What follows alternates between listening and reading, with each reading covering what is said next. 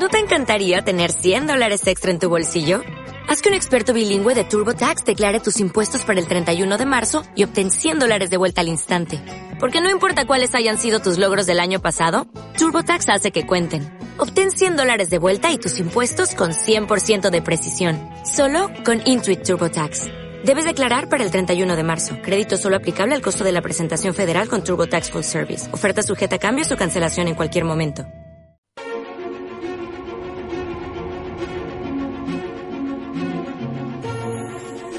Milú, mira esto. El unicornio. Es un ejemplar único, no lo dude. El mejor barco que haya surcado los siete mares. ¿Cuánto por el barco? No está en venta.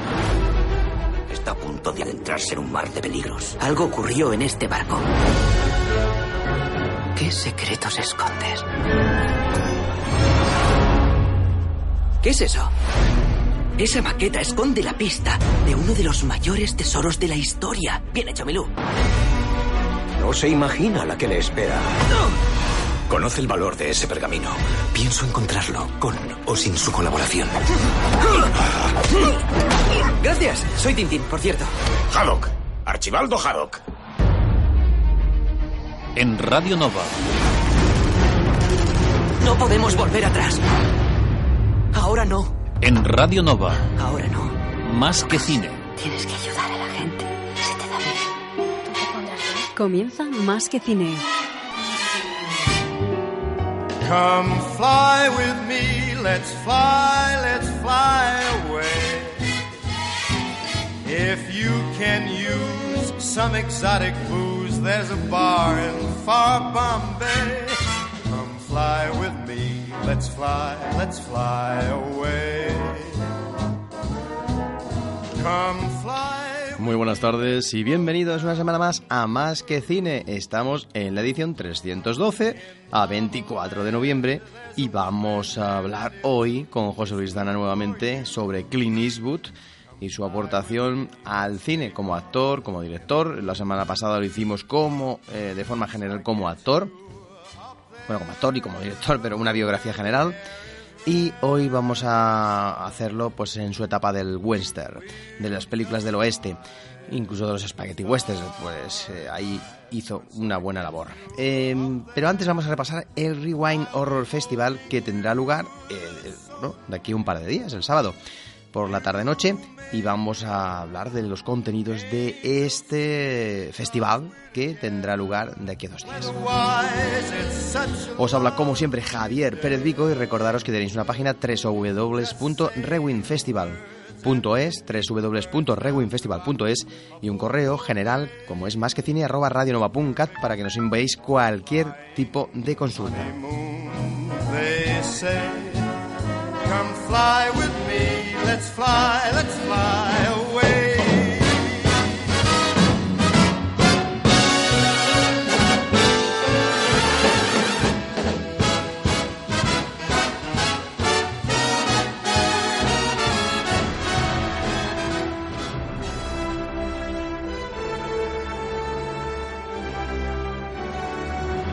Vive el cine con Javier Pérez Vico. Toda la información sobre el mundo del cine. Con un amplio abanico de colaboradores.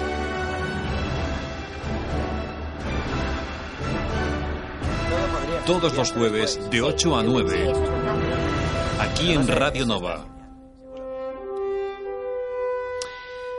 Y ahora sí que vamos a irnos a hablar del Rewind Horror Festival, un festival que tendrá lugar de aquí eh, pues a un par de días y que nos eh, llega con realmente mucho peso.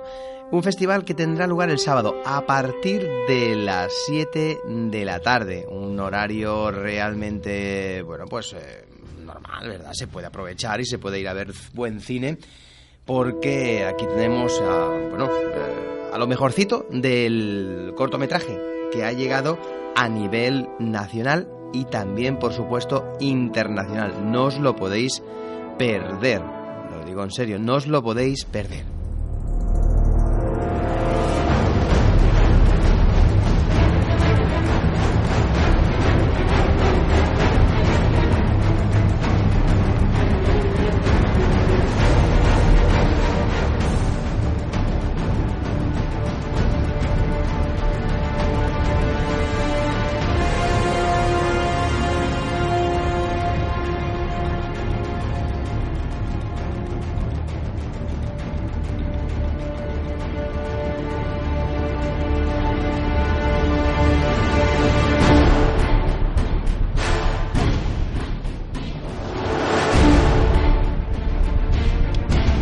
A las 7 de la tarde dará comienzo eh, la sección oficial del Rewind Horror Festival en Campa Pasit Vilanova del Camí de forma gratuita y las proyecciones serán eh, en este orden las siguientes las diferentes películas que vamos a poder, cortos, cortos, pues siempre me confundo.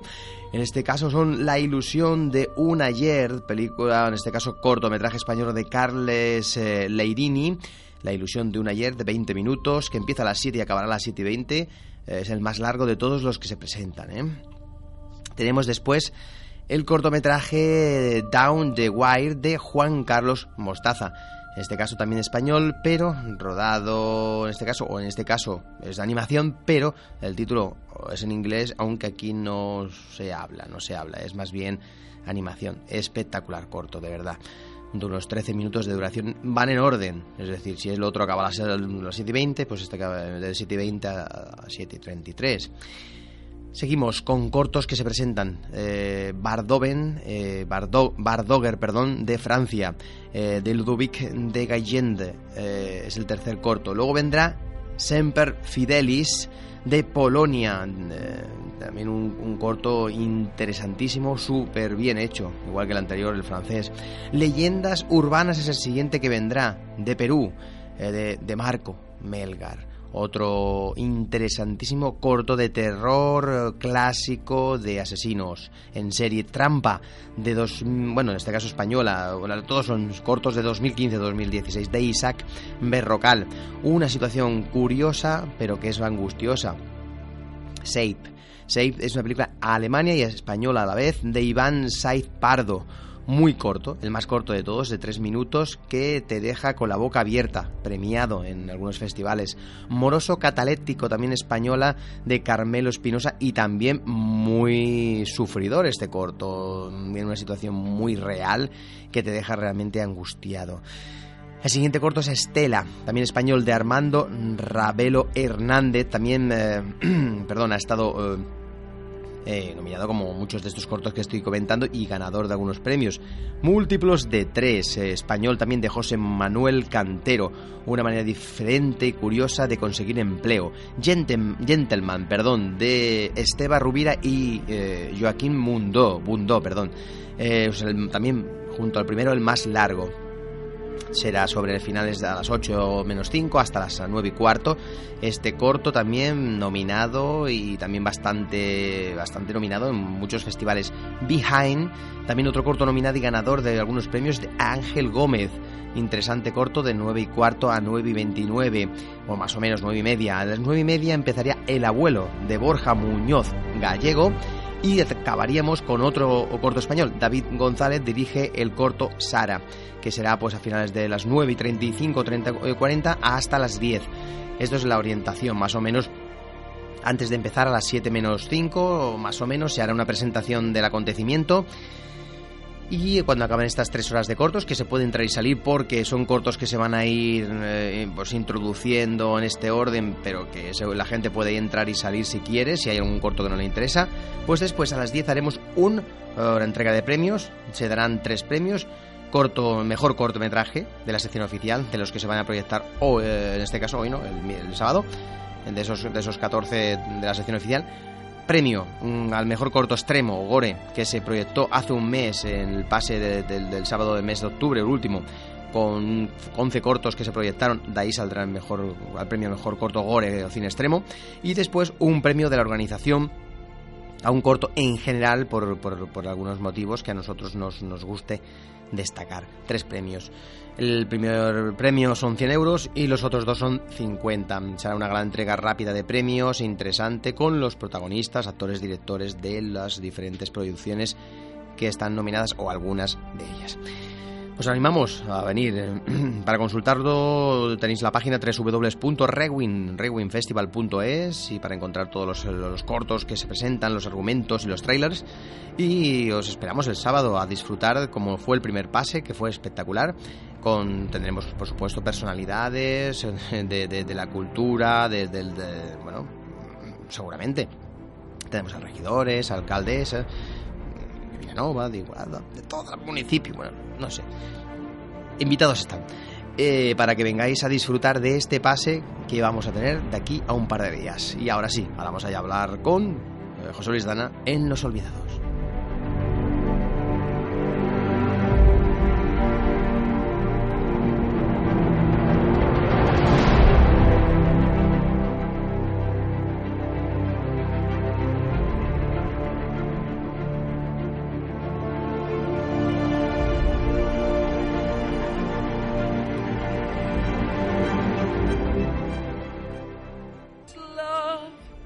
Got to eat. All you need is love. She'll end up on the street. All you need is love.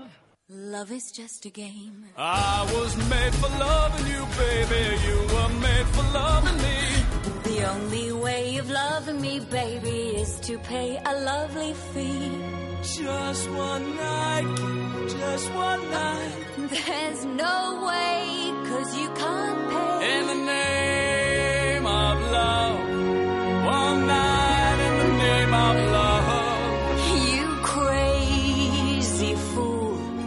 I won't give in to you. Don't leave me this way. I can't survive without your sweet love. Oh, baby. Don't leave me this way. Estás escuchando Más que Cine. Vive el cine con Javier Pérez Vico. Los Olvidados, una sección presentada por José Luis Dana.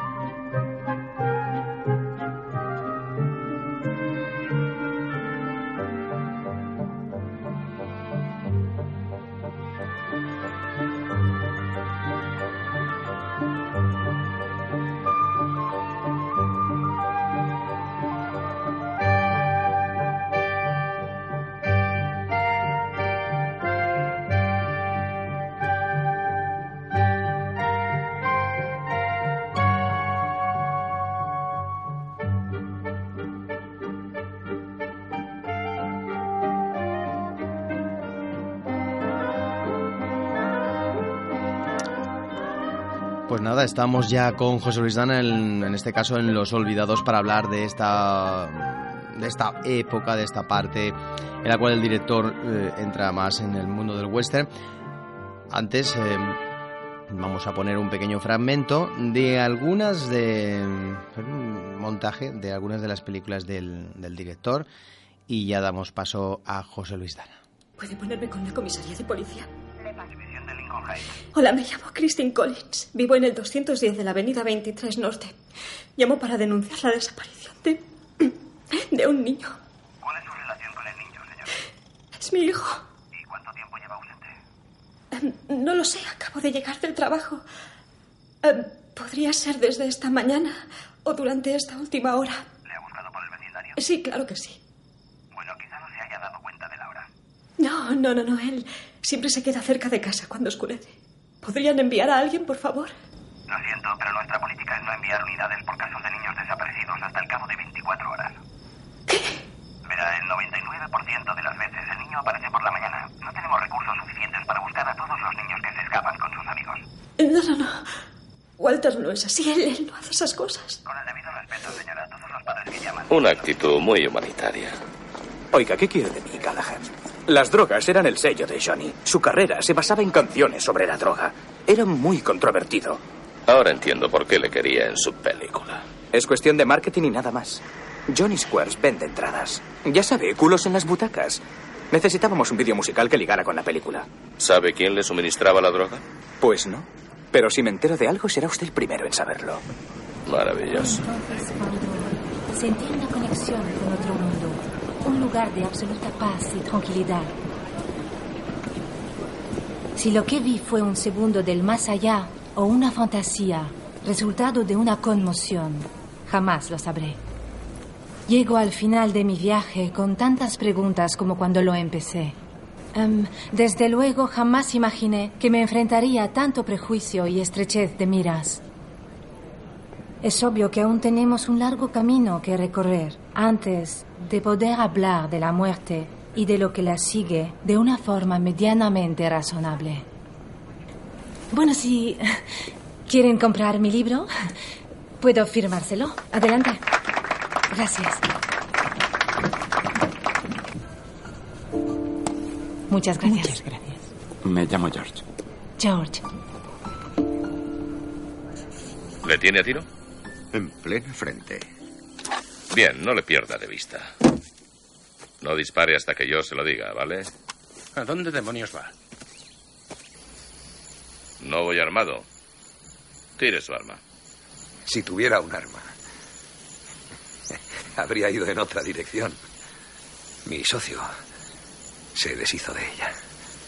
¿No le conozco a usted de algo? No. No lo creo. Quiero hablar con el chaval. Y luego hablaremos del asunto. ¿Qué le parece? Es solo un segundo. De acuerdo. Para. ¿Qué he hecho mal? Vale, has hecho mal dos cosas. Una, has hecho una pregunta y dos, has hecho otra pregunta. Bien, lo que quiero que hagas no es una cuestión de darle fuerte, sino de lo bien que le des. Así que, obsérvame. Cuenta conmigo si quieres, solo cuenta y a la de uno le doy de lleno al punching. Simplemente. ¿Puede enseñármelo otra vez? Solo di uno, por favor. Uno. Vale. ¿Uno? Vale. Sí, solo di uno. Muy bien. Muy bien. Ahora cambio al pie derecho, ¿ves? Mi peso se desplaza al pie derecho. Ahora le pego con el dorso de la mano como si estuviera rompiendo hielo con un punzón.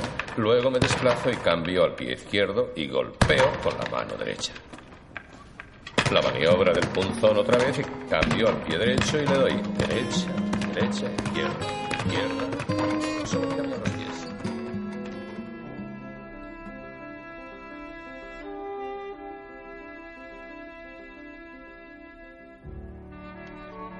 Hemos estado escuchando fragmentos inter, la película de Intercambio, la, la lista negra, Más allá de la vida, Millions Dollar Baby, eh, entre otros.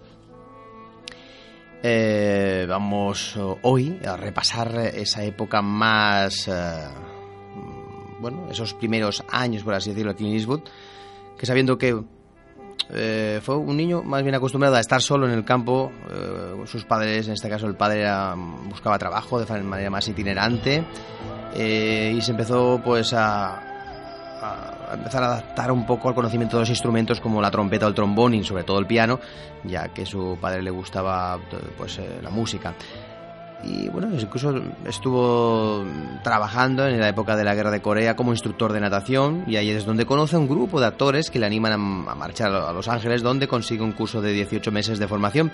Y en esa época, en ese año 53, cuando empieza a hacer papeles muy secundarios en el cine y su mayor éxito en este caso fue un western mediocre según sus propias palabras, eh, pero que le dio a conocer al mundo de los incluso de los telefilms, que donde fue donde realmente se hizo más famoso en- entre el 59 y el año 66, pues eh, siete años rodó una, una serie de 217 episodios llamada Rawhide eh, y en 1964 pues durante un descanso de ese rodaje de esa serie eh, pues eh, le llaman para rodar un western en España, las órdenes de Sergio Leone, un italiano que no tiene ni idea de inglés y que rueda de forma mucho más irrealista y de una forma más abstracta que los americanos, el cual se dio a conocer por El Coloso de Rodas o como director de la segunda unidad de Sodoma y Gomorra.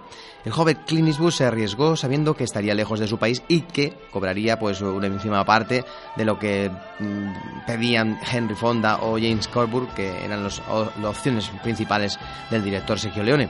Estamos hablando de un puñado de dólares. Y aquí es donde vamos a hablar con José Luis Dana, el director de Los Olvidados, para que nos eh, empiece a introducir un poco todo esto. No sé si lo hemos dicho un poco rápido, pero bueno, también el tiempo. eh, tampoco te- tenemos tanto tiempo como otras como otras otras veces. Vamos a saludar a José, que lo tenemos al otro lado de la línea telefónica. Muy buenas tardes, José. Hola, buenas tardes, Javi. Buenas tardes a todos. ¿Qué, tal? ¿Cómo estamos? Pues bien, aquí con el, el siguiente programa ya de, del director elegido para esta ocasión, para esta temporada, Green Eastwood. Y como bien has comentado, pues con, bueno, hablar un poquito por encima de, de básicamente su inmersión en el, yo creo que en el género que en el que más se le recuerda, aparte quizá del policíaco, que es el western, ¿no? Las películas del oeste.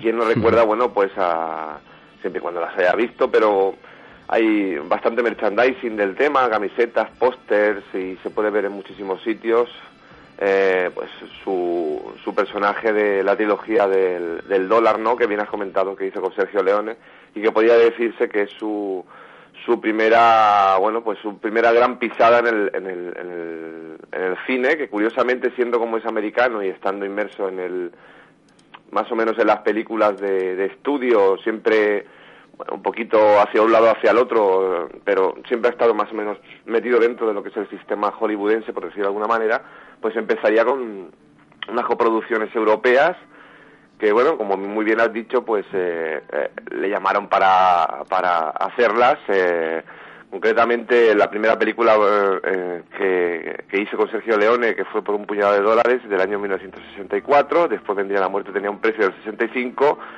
Y al año siguiente, en el año 1966, El bueno, el feo y el malo. La, ya, ya digo, la, la trilogía del dólar y que quizás sea por la que más se le conozca y por la que ha, ha creado ese personaje sin nombre, ¿no? Que, bueno, pues eh, mm, dio una pequeña vuelta de tuerca al, al mundo del cine. eh, y ya lo comentamos en el programa anterior, que se venía de, de una época un tanto, bueno, decadente del cine del oeste en Estados Unidos, porque los grandes directores ya pues iban siendo mayores, hacían producciones cada vez más, más distanciadas una de, una de otra y evidentemente sin exceptuando algún caso como el de John Ford que prácticamente todas las películas que hizo estaban bien y que incluso las últimas como El hombre que mató a Liberty Balance pues es una obra maestra eh, pues eh, ya estaban un poquito eso de capa caída no entonces vino Clint Eastwood y yo creo que fue un poco mm, quizás no el único hay algún algún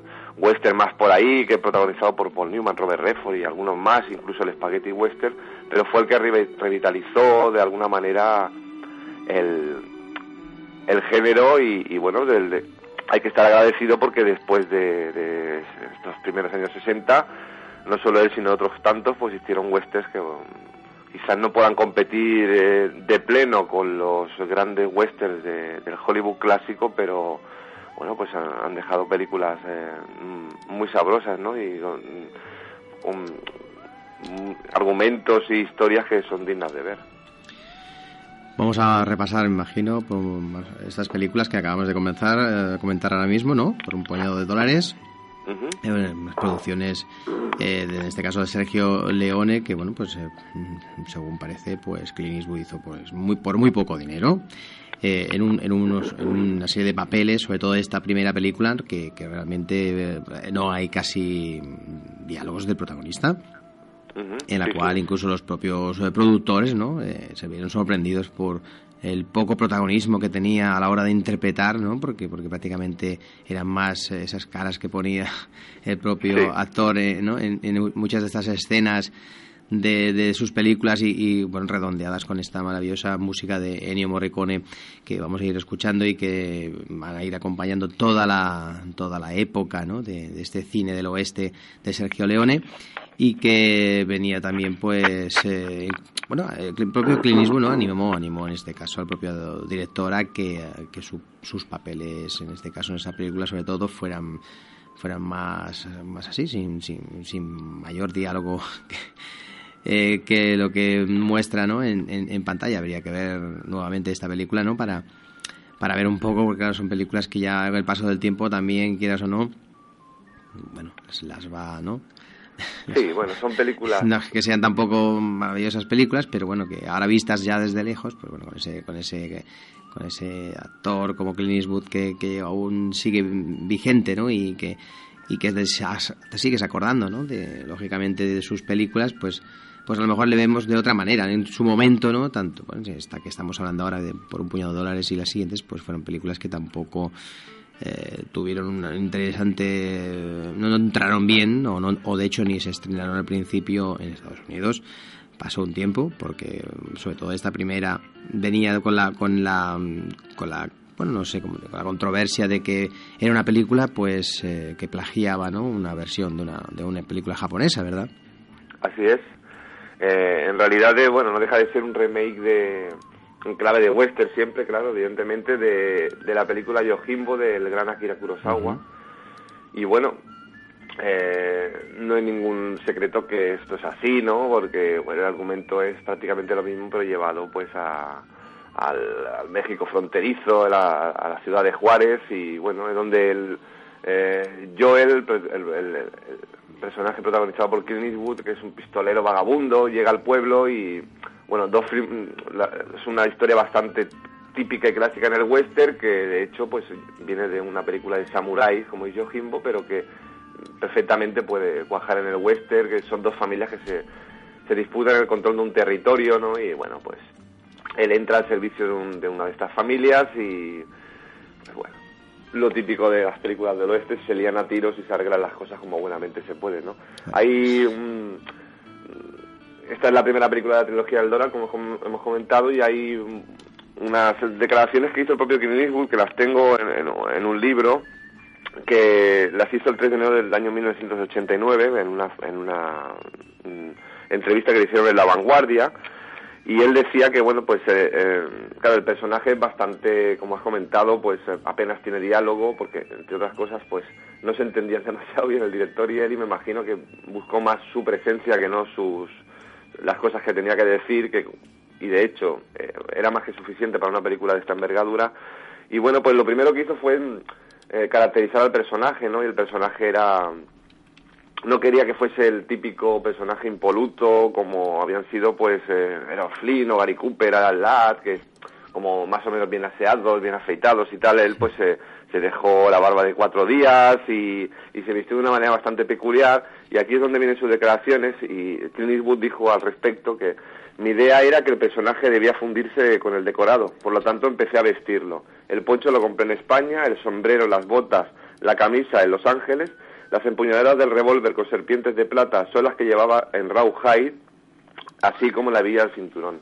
O sea que aprovechó cosas que ya había utilizado en la serie que antes has comentado. como muy, muy, muy artesano, muy casero. Sí, como muy artesano, muy de estar por casa y bueno, pues eh, no quiero imaginarme los años 60 eh, en España, en Italia, que bueno, estaban en aquella época relativamente turbia, ¿no? Y que bueno, eran, eran pues países más o menos eh, un poquito por detrás del resto. Él venía de Estados Unidos, venía de una serie de televisión en la que, bueno, supongo que cogería... Eh, su fiambrera cada mañana, se iba al estudio, rodaba su episodio tal, se iba a casa, o sea, una, una vida muy normal y llegar aquí y encontrarse que, bueno, se tenía que incluso eh, buscar la vida para montarse él el uniforme de, de, de pistolero, ¿no?, eh, para la película de Sergio Leone.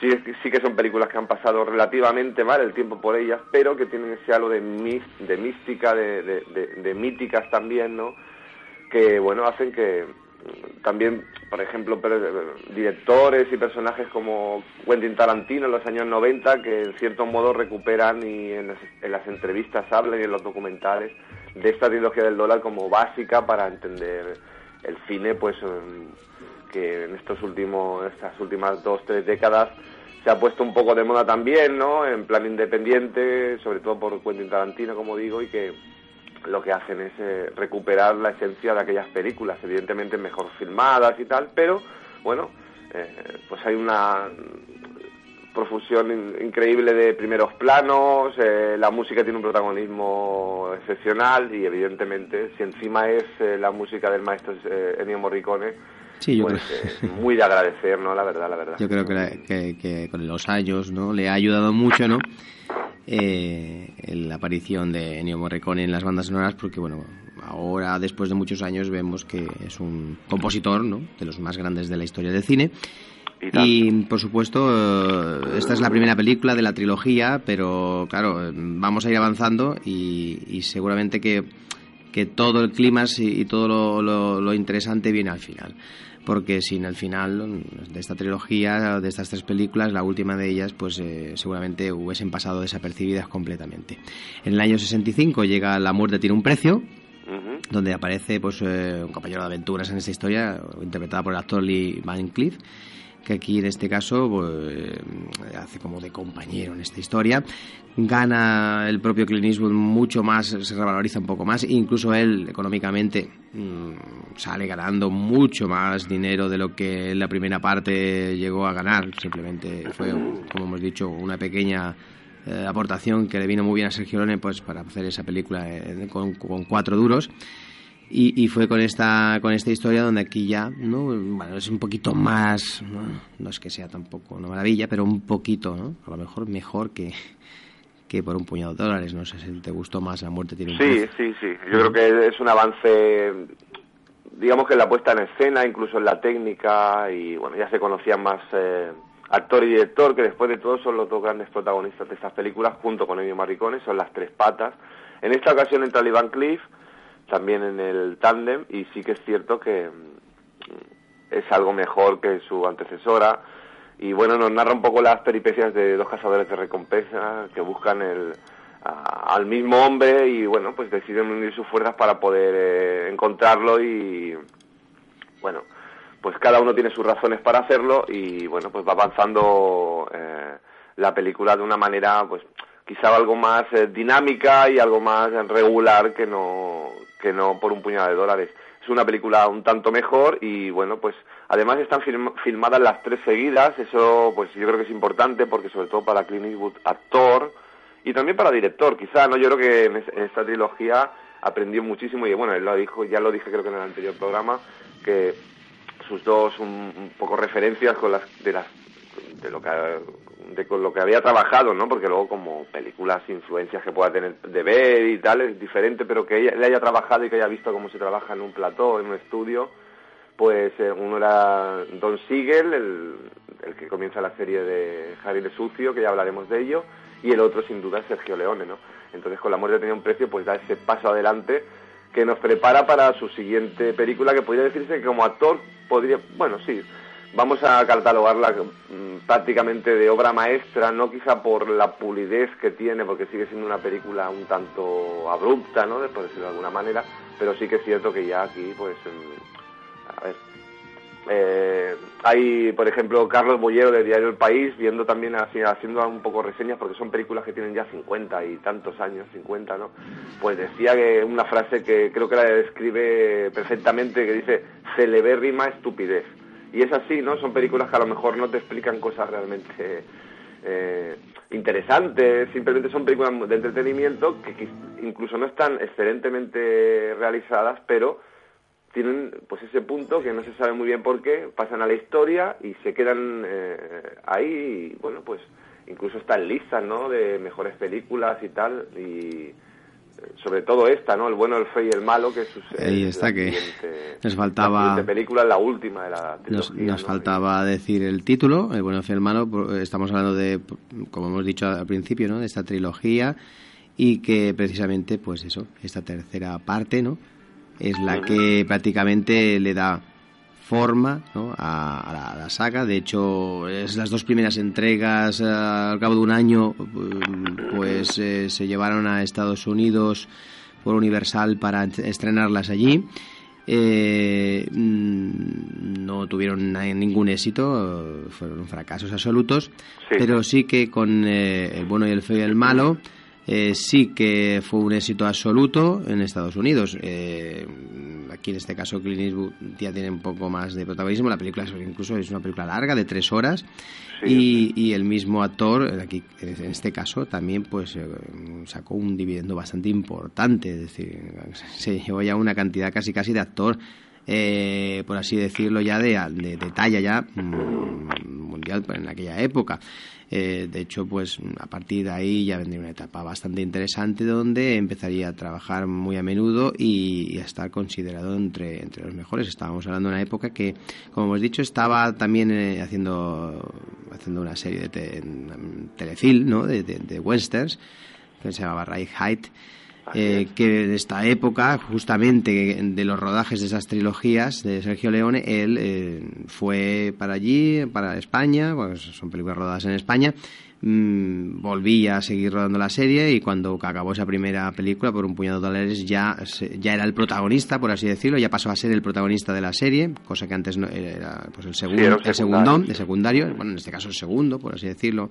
Sí. Eh, pero eh, a partir de ahí ya cogió protagonismo. La serie cogió o fue en declive y precisamente cuando ya fue a rodar la última entrega del bueno y el feo y el malo es cuando pues la serie ya da, da, bueno, se acaba, ¿no? por así decirlo.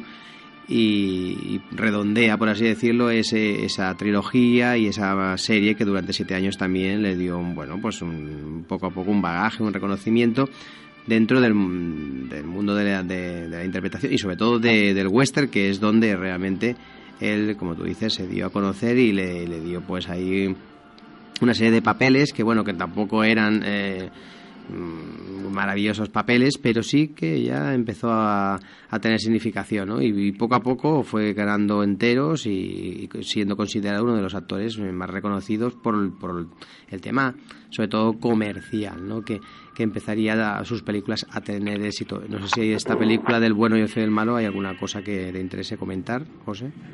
Bueno, lo, más importante de la película El bueno, el malo es que recomiendo a todo el mundo que ya que hemos dicho esto, que la gente va a creer que son películas realmente malas, ¿no? Porque parece como que, a pesar de ser una trilogía que le ha puesto, le puso en el camino, eh, no es que sean malas, ¿no? Lo que pasa es un tipo de cine que la gente cuando lo vea, pues eh, a lo mejor le choca un poco, ¿no? ya digo, Tarantino, por ejemplo, ha hecho uno de los bienes que para mí ha hecho la historia del cine es ese, ¿no? Recuperar ese tipo de cine a lo mejor no tan ortodoxo, no tan académico, no tan, eh, en definitiva, notable, bien filmado y ponerlo también en la palestra, ¿no? Porque, bueno, también son películas que han estado ahí, que, por ejemplo, esta trilogía del dólar, sobre todo, ya digo, el bueno, el frío y el malo, pero yo recomiendo ver las tres si es posible, si no, pues bueno, el bueno, el frío y el malo.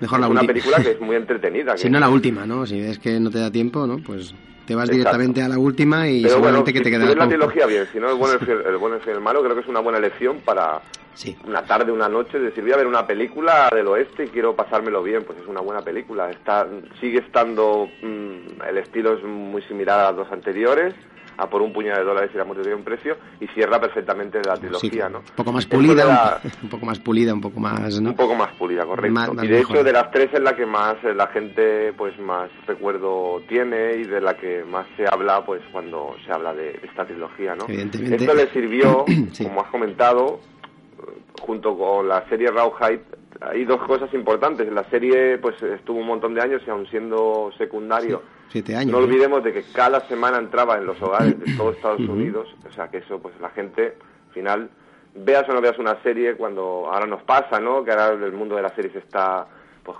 eh, en pleno apogeo, ¿no? Y todo el mundo las ve y, te recomiendan y tú recomiendas. Pues tienes eh, pequeños apuntes, ¿no? Pues imaginaros en aquella época donde solo había prácticamente esa serie a esa hora y todo el mundo se sentaba delante a quien le gustara, claro, para verlo, pues empatizaba con el personaje. Luego lo de la trilogía del dólar también le sirvió para, eh, bueno, aprender como actor, como director, como después se vería, y además, pues, eh, mm, sobre todo fuera de Estados Unidos, en Europa y tal, pues poder también empezar un poco a afianzarse.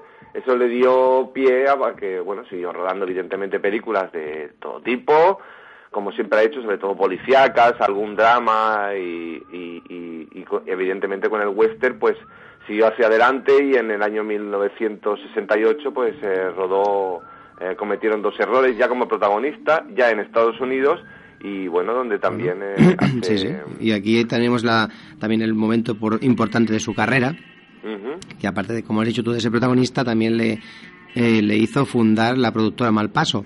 Correcto. Que con los beneficios que obtuvo, no solo porque cobrase mucho dinero, sino aparte porque se llevó un porcentaje de la recaudación. Una película que ha recaudado casi 20 millones de dólares en aquella época. Y por lo tanto se llevó, creo, un 20-25% del, de la recaudación. Eh, aquí que pues imagino que obtuvo unos buenos beneficios que le que le ayudaron seguramente para también abrir su productora Malpaso, que sigue hoy día y que mm, su, lema es eh, sigue siendo trabajar rápido, bien, sobre todo en exteriores y ajustarse al presupuesto para intentar sacar las películas con la máxima calidad posible en el mejor tiempo posible. Así es. Eh, gracias a todo esto que hemos estado hablando de sus comienzos, sobre todo en el, bueno, en el mundo del western, que fue el que le dio, mm, ya vuelvo a repetir, el le abrió el camino, pues eh, incluso pudo fundar la productora, ¿no? Malpaso, que a día de hoy todavía sigue activa que prácticamente no ha dejado nunca de, funcionar y bueno, pues eso es realmente en el mundo del cine, en las épocas mm, que ha podido pasar desde los años 60 hasta ahora, pues haces un repaso y los altibajos que ha habido socialmente, económicamente, ¿no? Crisis y historias, él pues siempre ha sido, se ha mantenido ahí y gracias quizá al lema que tú has comentado, ¿no? De hacer las cosas rápidas, eh, de la manera más sencilla y, y sobre todo ajustándose al presupuesto, ¿no?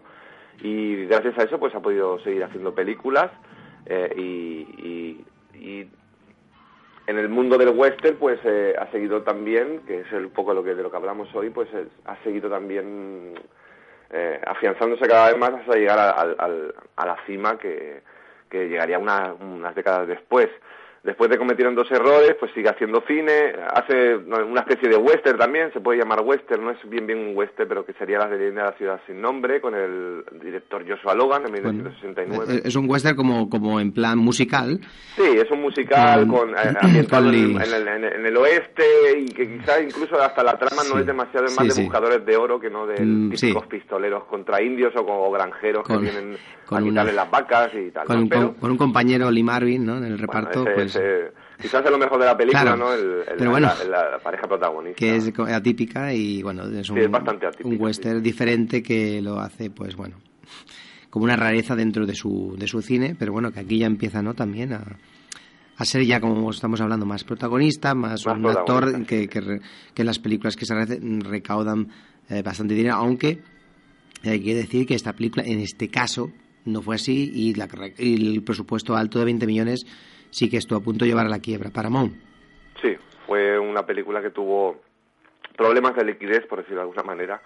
Eh, realmente mm, tampoco me extraña mucho porque fue era una época, los años 60 pues, empiezan a venir los cines del cambio, es una película que está entre el cine, esa película a lo mejor 10 años antes o 15, pues hubiera pegado, pero ya era una época en que los musicales pues estaban más por historias como Her o cosas así, el, estaba, no sé, pues la primavera de, de California, los hippies, eh, la guerra del Vietnam, había una serie de cosas que ya la gente estaba un poco más metida en, en otras historias y una película como la, la leyenda de la ciudad sin nombre, a pesar de que realmente no es una película redonda, sí que es cierto que es algo densa, algo larga y el tema de que sea musical, pues a veces no pega demasiado con lo que se le quiere eh, a, a la historia, ¿no? Lo que uno querría que te contase la historia, pero eh, bueno, pues le tocó vivir, eh, eh, aparecer en esa época y pues con eso tiene que apechugar, ¿no? No es una mala película, pero no es una película tampoco destacable y no creo que le sirviera demasiado a Clint Eastwood, personalmente lo creo así,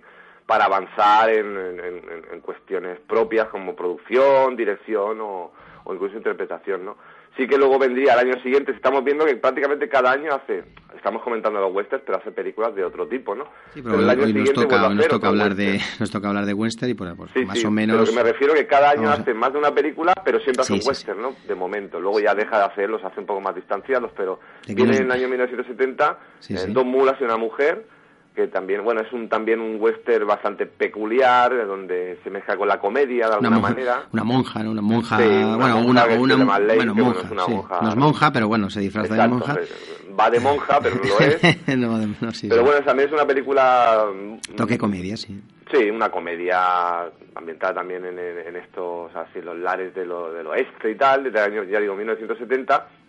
Y luego ya eh, viene el siguiente paso importante en su carrera, que es que comienza a dirigir. En el año siguiente ya comienza a dirigir con Escalofrío en la noche, que no es un western, y sigue haciendo películas para otros como Joe Kidd, de John Sturges, que es un western también, y aquí pues con coprotagonista de mucha relevancia como es Robert Duvall, que además en el año 1972, en pleno, plena época del Padrino, donde también haría pues un papel importante y en fin, pues es, mm, eh, está eh, es un western más, no es de los más destacables y el año es en, ese primer año 1900, o sea, en ese primer eh, western que hace él como director sería en este año 1972 y, no- y se trata de Infierno de Cobardes, una película que retrotrae un poquito a la trilogía del dólar, la puesta en escena similar, es un poco más pulida porque hasta él, pues bueno, ya aprende a que la cámara hay que ponerla de otras maneras y tal, pero bueno, hace también eh, un poquito de... mm, utiliza el zoom, que en aquella época pues era un recurso que se, se utilizaba eh, con cierta asiduidad y esos primeros planos, ese personaje hierático de él montado en el caballo con esa pinta ¿no? de perdonar la vida a todo el mundo. Y bueno, no es su mejor western, pero es un western destacable y está bastante bien dirigido. La verdad es que la historia es entretenida y em, bastante digno de ver, la verdad. Y seguimos, ¿no? Porque vienen unas cuantas películas así seguidas, ¿no? De- Sí, ah, luego más o menos de, la- de esa época de westerns también. Sí, hay unos cuantos westerns, algunos dirigidos por él, otros no. En 1974 No. con... Sí, sí, estamos hablando en general, ¿no? Es decir, que no... Sí, estamos hablando en general, claro, evidentemente. En la cual Eh, aparece sobre todo- porque- es curioso porque eh, se le recuerda mucho por el western, pero bueno, haciendo un poco de recuento, eh, sobre todo los que ha dirigido él, mm, Clint Eastwood prácticamente solo ha dirigido cinco westerns en toda su carrera. O sea que... Y uno de ellos es, lo he considerado un western, pero que en realidad, mm, de cierta manera, ni, ni lo es, ¿no? Que, que sería Bronco Billy.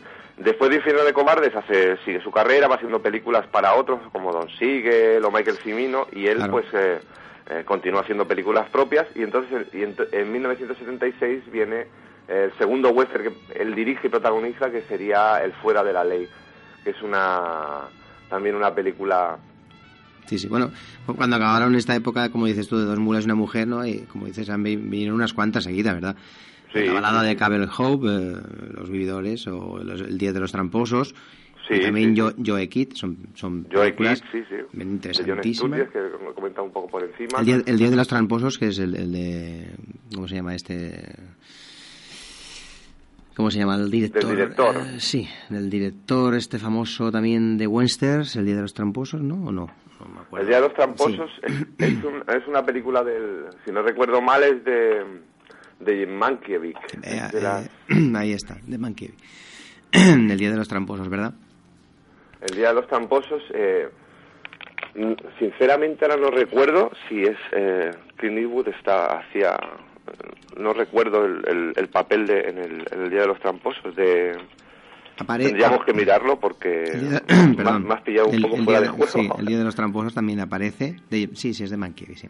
Es de Es, de. Mankiewicz de- del año del año 70, años 70, estamos hablando de esa época donde rodó cuatro o cinco seguidos, no, bueno, como, como actor, lógicamente. Sí, sí, de, Man- de Mankiewicz. Eh, creo, creo, eh, creo, re- creo que no sale él, ¿eh? No. Me parece. Son, porque los protagonistas son Kirk Douglas, Henry Ujú. Fonda. ah, vale. Y Sí, no sí, recuerdo, sí. es que cuando No, no, no, sí, es verdad. Mankiewicz, No, no, no, no, no, no. no. Es verdad que no, no, no que, sale, no, ¿no? que no aparece aquí. No es sé. posible que haya hayamos leído por ahí o así que y de Mm. hecho no me extrañaría en absoluto que hubiera sido propuesto para hacer alguno, algún, algún papel en este western pero al final pues no lo realizó no lo, eh, sí que hizo y salió en diferentes películas pero prácticamente eh, ya, ya lo que he comentado antes, ¿no? Ya prácticamente desde que él empezó a dirigir, hace alguna cosita con, con alguien, mm, otros directores, pero ya todo lo que ya mm, sigue rodando que- sí, en el género es prácticamente dirigido por él. Hay, hay que comentar la, la maravillosa película del año 70... No, 70 no, 85. eh, Estamos hablando ya, ya muy cercana Sí, sí. a su gran obra maestra. Eh, estamos, estamos hablando del jinete pálido. El jinete pálido, sí. Esta Yo sí, que está, este es esta sí que está dirigida por él. Y, esta está dirigida por él. sí. y eh, en este caso estrenada en junio, en junio de ese año 85. eh, ya también una época en la cual el western ya no era, ¿no? No era Bueno, imagínate bueno, en el año un género 1985, habitual, ¿no? Sí que había algunas producciones de estas de, ¿cómo se llama? Arma Joven y todas estas, Sí, ¿no? sí, y los Siete sí. Magníficos y todas estas que de tanto en tanto iban salpicando las pantallas, pero ya no era la época del, del, del cine. De, bueno, sí, también están bailando con lobos y eso. Sí, pero quizás es un poco Con- posteriores. bueno, sí, años con- 80, sí, sí. En este año Sí, 85 sí, esas son un poco posteriores, sí. son películas, en los, las que triunfan en aquel momento en las taquillas son películas, sobre todo comedias de estas eh, americanas, sí. como Los Cazafantasmas o tipo Gremlins, cosas de este tipo. Yo creo que la gente está más por esto. El western está bastante Sí, denostado. apar- aparte esta sí que un poco recupera, ¿no? El, el, el género del western, le da un aire sí, un poco este es más, western más fresco, ¿no? Y aparte sí que se recuerda, ¿no? Ya más a más clásicos de tanto los spaghetti westerns como películas de, género como Raíces Profundas o Solo ante el peligro. Sí, sí, sí. Aquí ya eh, eh, es claramente una película del oeste, un western en toda regla, eh, que en cuanto lo ves, pues tienes eh, todo ese ambiente de película del oeste atemporal, que puede recordar a las, a las eh, clásicas, pero se puede ver a día de hoy también perfectamente. O sea, es un, Sí, yo creo sí. que es su primera gran película, quizá obra maestra no, porque como Bueno, a lo mejor no, ahora la obra maestra está por llegar, en el, siempre siempre hablando del, del cine de Bueno, es del decir, oeste, decir que, que ya mm, producidas por Malpaso y distribuidas por Warner, pero bueno, Sí, esta, es su, esta- esta es habitual esto en su esta es una gran película que, que también pues le, le- le- le- ya le ha empezado como a avisar, ¿no? A avisar. Porque, bueno, hay que comentar, entre se puede consultar, lógicamente la gente puede ver en internet, ¿no? La biografía de Clint Eastwood y encontrar aquí un poco, ¿no? Sus películas dedicadas al western, pero sobre todo de la trilogía de Sergio Leone, eh, estas que hemos comentado rápidamente, de Dos mulas y una mujer, la balada de Cabell Hout, ¿no?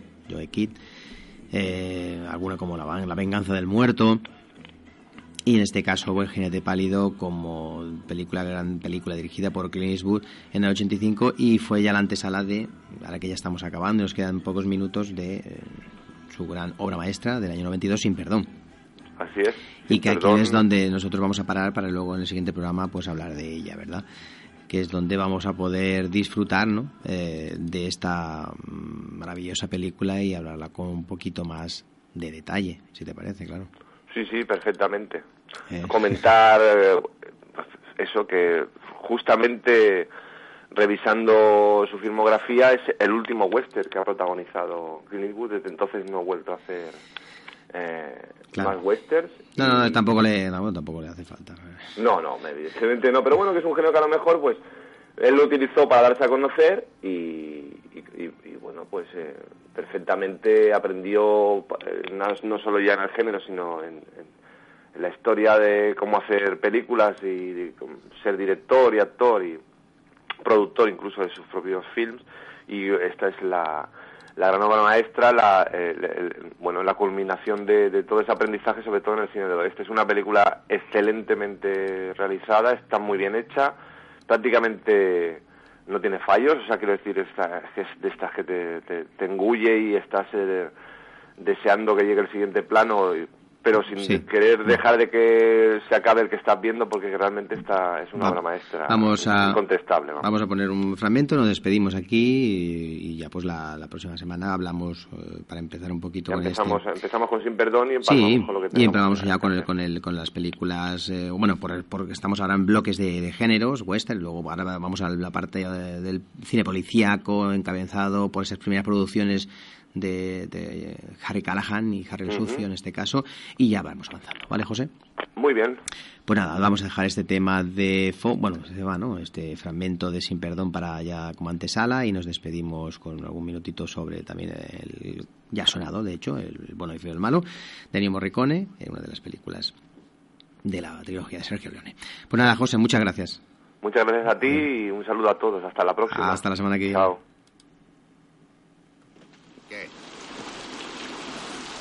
Han llegado dos tipos a la ciudad. Están en Greeley. Y los dos van armados.